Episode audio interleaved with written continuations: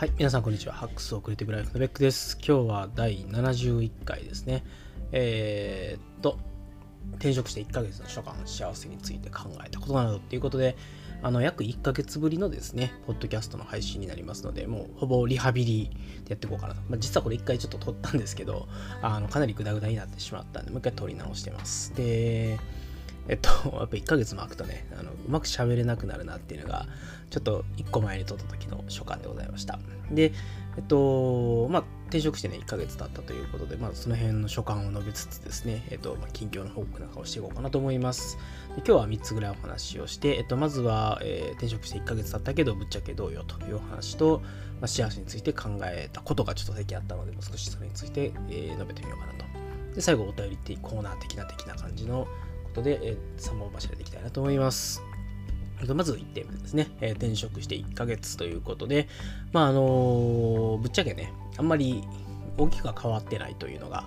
えー、ぶっちゃけたところでございます。あの、相変わらずですね、忙しいというとあれなんですけど、あのー、もともとね、1年出向してて、まあ、その前も1年、まあ、あの、プロジェクトを参画してたので、まあ、合計2年とちょっとですね、このプロジェクトにいて、で、まあ、会その会社自体にも1年間在籍してたので、えーと、それが転職したからといって、まあ、大きく変わることはなくて、まあ、いくつかシステムが変わったかなぐらいのお話だと思います。で、まあ、ただ、あのー、まあ、その転職を機にということではないとは思うんですけども、あの、少し以前に比べて、まあ、余裕が出てきたというとあれなんですけど、以前はもう本当にもうあかんかなみたいな状態が結構続いてたので、まあ、そういうところから見るとだいぶリカバリーできたかなと。まあ、多分その少し転職によって環境が変わった的なこともあるし、うん、まあまあまあ、あの余裕ができてきたのは良かったなと思います。で、まあ、ただ、あのなんていうのかな、ブログとかね、ポッドキャストとか全然更新できてないですし、あの休みの間とかもね、あのずっと働き続けてたりするんで、まあ、あんまり健全な状態とは言えないんですけれども、まあ、それでも、まあ、以前はね、もう本当に、もう不安で仕事が手につかないみたいなこともよくあったので、まあ、そういう状態からすれば、まあまあ、忙しいなりに目の前のことにしっかり向き合って仕事できてるかなと。その結果、ブログとかポッドキャストを、まあ、やる時間っていうのが全然取れてないなというところがあります。で、まあ、前もちょっとお話したんですけどね、あの、あの、前はとか転職ちょっと前ですね、直前ぐらいに1回更新してるんですけれども、あの、まあ、それから約1ヶ月経ってですね、今転職して、えー、1ヶ月弱ですね、経ったんですけれども、あの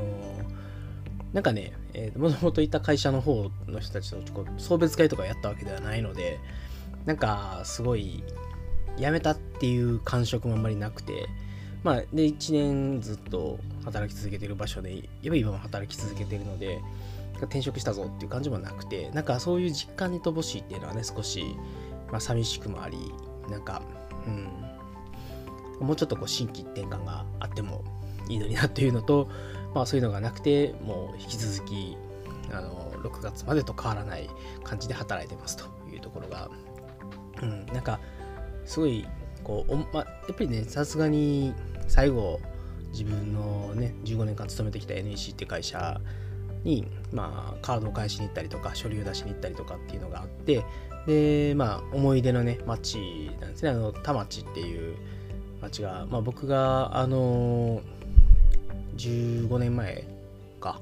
まあ、約15年前に、えっと、大阪から東京に出てきて、で、まあ、我孫子にある寮に入って、で、田町という町で、まあ、何ヶ月か研修とか、あの配属とかがあって、で、その後、あの横須賀という、あの、まあまあまあ、あの、関東の人だと分かると思うんですけど、横須賀にある YRP っていうね、あの横須賀リサーチパークっていうところに配属になったので、あの、東京に行ったはずなのに、なんか働いている場所は横須賀のすごい田舎の方みたいな感じの、まあ、社会人のスタートを切った、まあ、そんな思い出もいろいろありながら、まあ、田町の町をね、少しぶらっと歩いてみたりとか、まあ、やっぱり15年間もね、あのお世話になったので、やっぱりなんか、その、その田町に行った瞬間はやっぱりなんかこういろいろ思うところもあったんですよね。で、うん、まあ、最後いろんな人とかとね、ご挨拶もできなかったので、あのコロナでね、全然出社してなくて、でそういうそういう寂しさはありつつ、うん、なんか、うん、なんか、まあ、とはいえ、田町に行った時は、あやめるんやとか、もうこれで、なんか終わりなんやなみたいなのはあったんですけど、まあ、それはとも変わらず、あの、変わらず忙しい感じだったので、で、やっぱり、うん、ちょっと実感に乏しいというのが あの、ぶっちゃけたところでございます。はい。まあでも、ただ、えっ、と、前に比べて少し余裕が出てきましたよとか、まあ、あの、元気にやってますっていうところが、まあ、まずは、えーと、近況報告かなと思います。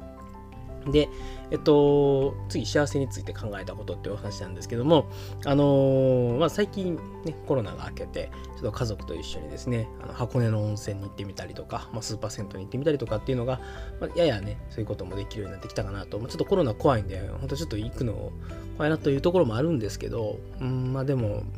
まあ、ちょっとね、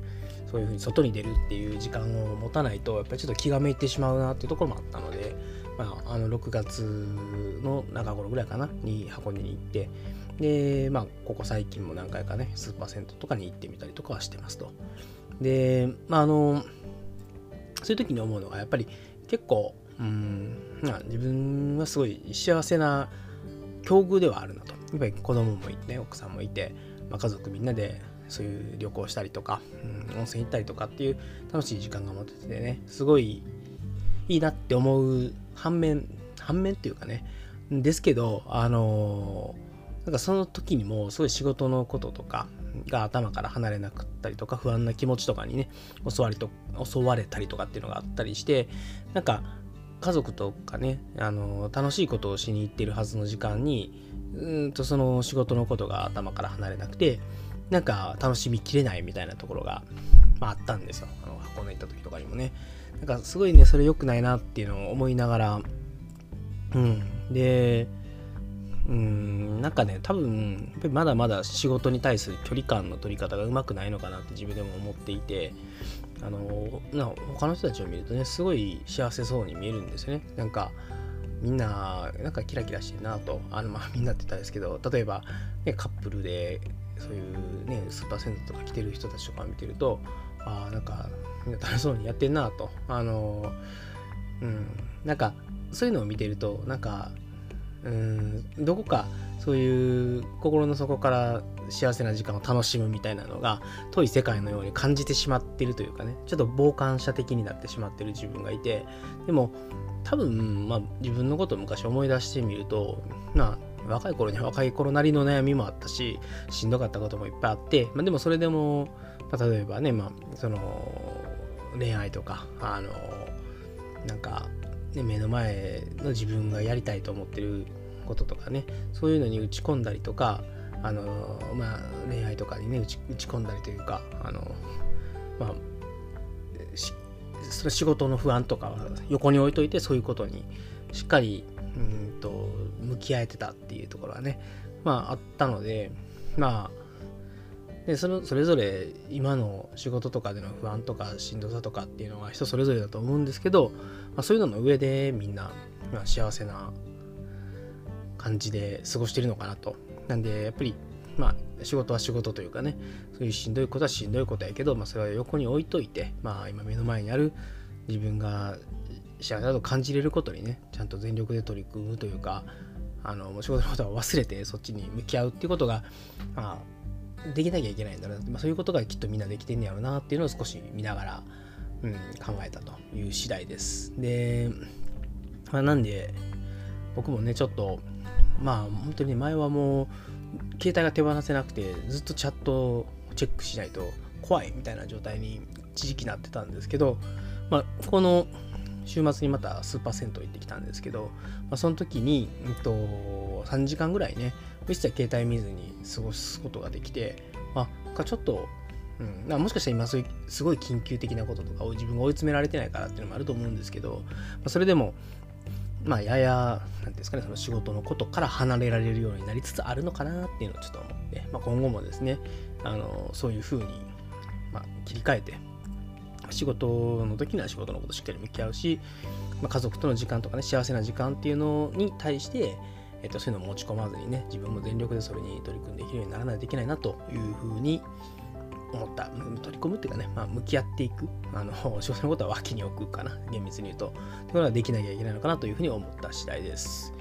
はい。で、ちょっともう一個別のお話なんですけれども、あのー、ちょっと最近ツイッターで、あの、亡くなったおじいちゃんが最後にじゃがりこ食べたいって言って、家族がなんでやろうって、おじいちゃん別にじゃがりこ食べてへんかったよね、生前みたいな話があったけど、でも実は蓋を開けてみると、その、そのね、ツイッターの投稿者のおいっ子さんがおじいちゃんと隠れてじゃがりこを食べるのが、まあ、好きだったみたいなのが判明してでまあそのおじいちゃんが実はそのまあ、おじいちゃんからすると孫ですね。孫のために大量のじゃがりこをストックしてたっていう話がツイッターで流れてきてあの 結構僕おじいちゃんっ子だったんで昔ね。でやっぱりちょっとそれにグッとくるものがありましてあのまあ小学校4年生ぐらいなんで、ほんと10歳、だからもう27年前ですよね、に、えっと、そういうおじいちゃんのところによく遊びに行ってたんですよね。あのー、うち実家が奈良じゃないや実家が大阪で、まあ、じいちゃんちが奈良だったんですけど、まあ、そこにですねたまに、うん、たまにっていうかねもう下手したら月に23回というかね毎週末まではいかないけど、まあ、23週に1回ぐらいは結構その奈良のじいちゃばあちゃんのところに遊びに行ってたんですね。で、まあ一人で電車で行ったりとかもしてたし、車で迎えに来てもらうこともあったしっていう感じで、まあそれで、まあ、すごい可愛がってもらってたんですけど、あのうち結構両親というよりね、母親が、ま、昔は厳しい、今は全然厳しくないですけど、昔はめっちゃ厳しい人やったんで、あの、インスタントラーメンとあの炭酸飲料が家だと飲めなかったんですね。で、あのー、じいちゃんとかね、結構そういうのを知っててで、まあ、わざとあのカップラーメンを食わせてくれたりとかわざと炭酸飲料を飲ませてくれたりとかっていうのがあってでそれがあのすごい大量にストックされてたんですねでもう本当に泊まりに行きましたで、土曜日の夜は普通にご飯を食べて日曜日の朝にあの一人起き起 き出してきてで、まあ、カップヌードルのカレー味ですねカレーヌードルをあのよくあのまあ、食べてましたね。で、まあ、炭酸飲料とカレーヌードル食べながら、そんな、とんでもない朝飯やったんですけど、まあ、そういうことを、まあ、家だとできなかったんで、まあ、じいちゃんちでそういうことをやらせてもらってたっていうのをちょっと思い出して、あまあ、あの頃は幸せだったなというのまあ、今も幸せは幸せなんですけどね、なんか、うん。難しいんですけど、なんか、うん、そういう手放しでね、すごい幸せやったなって思う時間って、まあなんか、まあ、なんやろな、その頃が良かったとか懐かしいとかって、まあ、もちろん懐かしいんですけど、まあ、良かったとは、まあ、言う気はないんですけど、やっぱりそういう思い出があるっていうのは幸せなことやなと、まあ、思った次第です。はい。で、もう一個そのおじちゃん絡みの話でいくと、あのまあ、それで、あの僕が小学生4年生ぐらいの時に、あのまあ、祖母の方ですね、おばあちゃんの方が亡くなってしまったんですけど、あのー、まあ、それからだんだんだんだん足は遠のいていったんですけど、まあ、じいちゃんとおばあちゃん、まあ、でも、それでもやっぱり小学生の間ぐらいは、結構おじいちゃんのところにおばあちゃんいなくても泊まりに行ったりとかしてて、で、うん、まあ、中学校になってくらいかな、あの、あんまり行けなくなったんですね。行かなくなった。うんまあ、部活とかあったし、だんだんだんだんおじいちゃんのとこに遊びに行くっていうのも、なんか、うん、まあ、なんだろうね、やっぱりちょっと子供心ながらに変わっていったんでしょうね、やっぱり。で、まあ、あのー、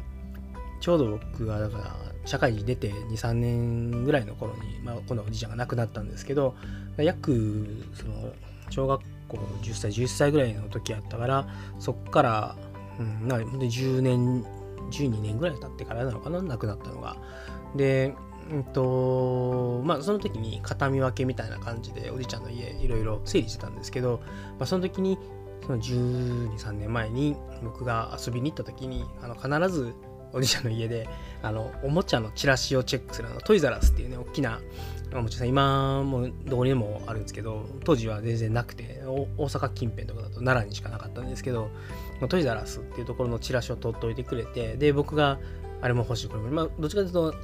何ていうのそういうチラシを眺めてあれも欲しいこれも欲しいみたいなのを妄想するのが好きな子供だったんでそれを知ってておじいちゃんたちが取ってくれてたと。で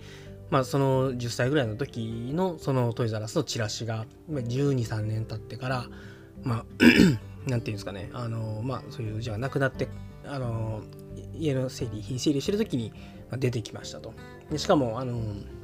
当時と同じ場所ですね。あの、まあ、ずっと新聞をストックしておくような場所があるんですけど、そこで、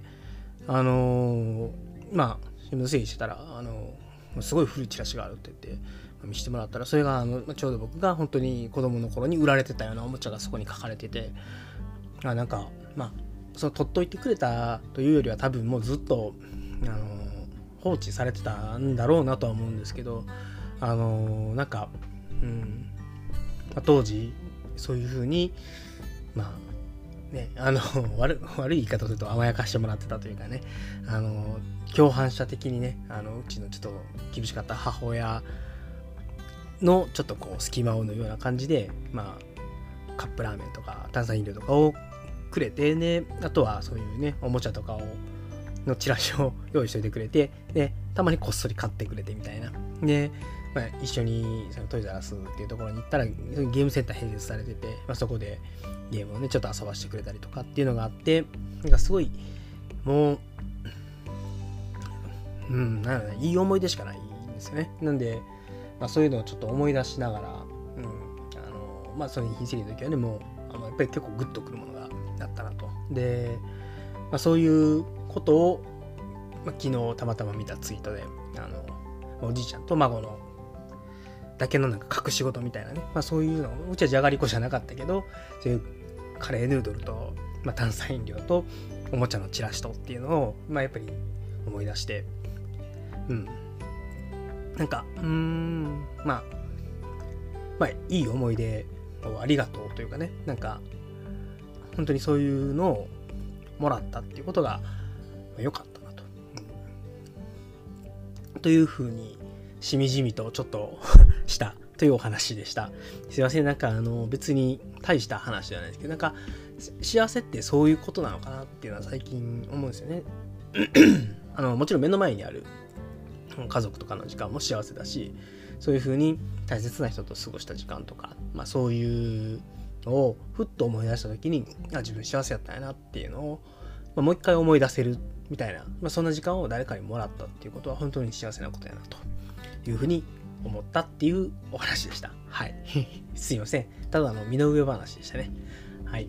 で、最後ね、あの、お便りコーナーなんですけれども、えっと、ちょっとね、しばらくお便りコーナー読めてなかったんで、結構遡っちゃうんですけどね、えっ、ー、と、多分、倉下さんとの会のあたりについてるコメントから読めてないので、えっ、ー、と、そうですね、多分これかな、えっと、マイルドさんからいただいたやつで、はい、えっと、倉下さん、ピシッと言うから偉い、良い関係が見えていいな。ベックさんは多方面に気を張って動けなくなるタイプなんかな。発信することで仕事しない時間が増える、かっこ休めるといいですねっていう、はい、コメントいただきました。ありがとうございます。はい、あのそうなんですよね。なんか、うん、いろんなことが気になっちゃうんですよね。で、気になって、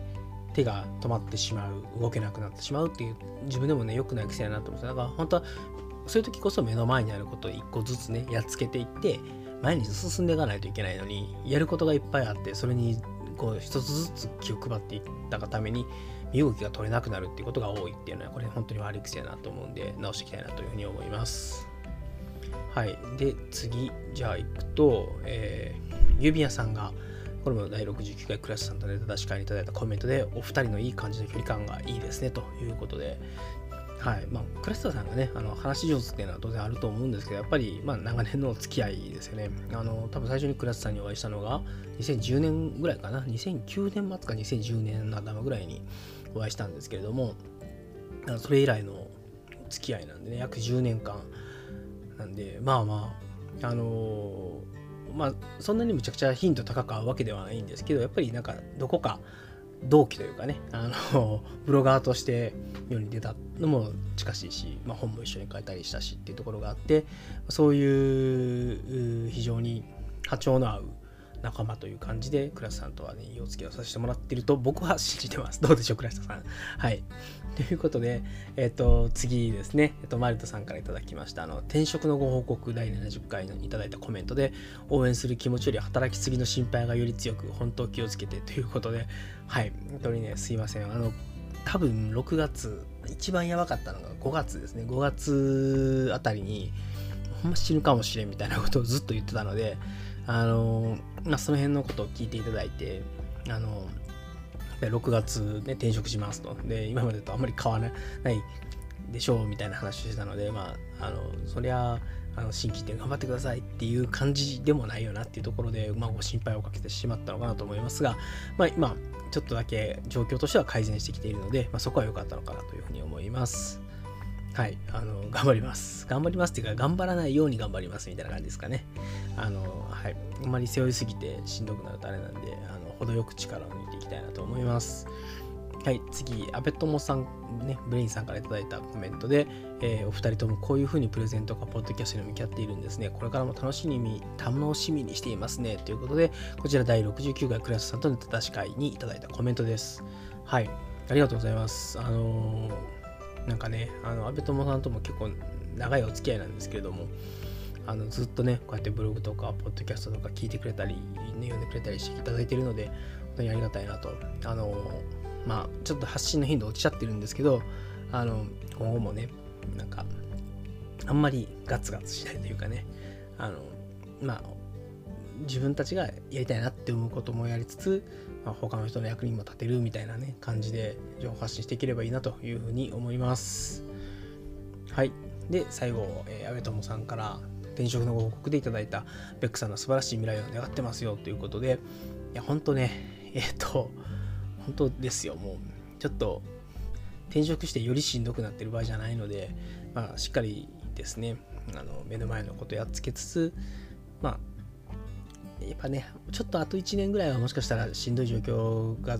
どっちかというと続くかもっとしんどくなるかっていう状況かもしれないですけど、まあ、その先で、まあ、少し、ね、継続的にやっていけるような感じでね、まあ、こういうコンサーンな感じの働き方に持っていきたいなとは思っているので、うん、あの、ただただ頑張る、仕事頑張るとか、目の前の仕事やっつけるとかっていうことじゃなくて、バランスの取れたね、え、人生を送っていけるように、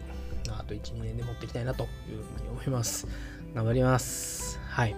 ということでですね、えっと、今回お便り会、久しぶりに、え、お便りを読むことができてよかったです。あのー、まあ、こちらのね、番組では皆様からのご意見、ご感想、ご要望も含めまして、まあ、リクエストを含めまして、で、ただね、もう本当にただの応援コメントでも非常にありがたいので、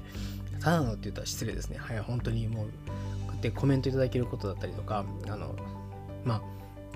なんか心配とかね、頑張れとかって言ってもらえるだけでもなんかすごい励みになるので、あのー、ぜひですね、まあ、ラジオのコメントも欲しいですし、ラジオじゃなくてもいいですよ。あのメンションでピピって、うん、なんかしんどいけど頑張れって言ってくれるだけでも、全然なんかちょっとよしやったろうみたいな感じになるので、まあ、ぜひですね、ちょっと少し絡んでいただければですね、ベックが泣いて喜びますのでよろしくお願いいたします。えー、こちらの番組の投稿は、ハッシュタグ、ハックスアンダーバーレディオっていうね、えー、ツイッターのハッシュタグにつけてツイートをしてもらえれば確実に補足をいたします。はい。ということで、まあ、今日はですね、リハビリ会だったので、なんか、ちょっと抑揚がなかったかなと。で昨日撮った時は、あの、もうすごいグダグダだったんですよ。で、しかも、なんかちょっとね昔の話とかする時にしんみりしすぎてこれは流せないと思ってあのちょっとねあの少しわざとあのあんまりしんみりしすぎないように頑張って喋ってみたのとちょっとね喉の調子がちょっとねあんまり良くなくてなんかすぐなんか声がかすれたりしてしまってるのでまああの喉の方もねえっ、ー、と早く治してまあ、次は万全の状態で、そして今、絶賛リハビリ中なのでね、えっと、だんだんだんだんスムーズに話せるように頑張っていきたいなというふうに思います。ということで、えっと、今日はですね、第71回、えっと、はい、会の名前で思い出せないな、転職して1ヶ月の所感、幸せについて考えたことなどについてお話をいたしました。えー、それではまた次回皆さんお会いしましょう。まあ、できれば1週間に1回は更新したいなと思ってます。それでは皆様、次回またお会いしましょう。さようなら。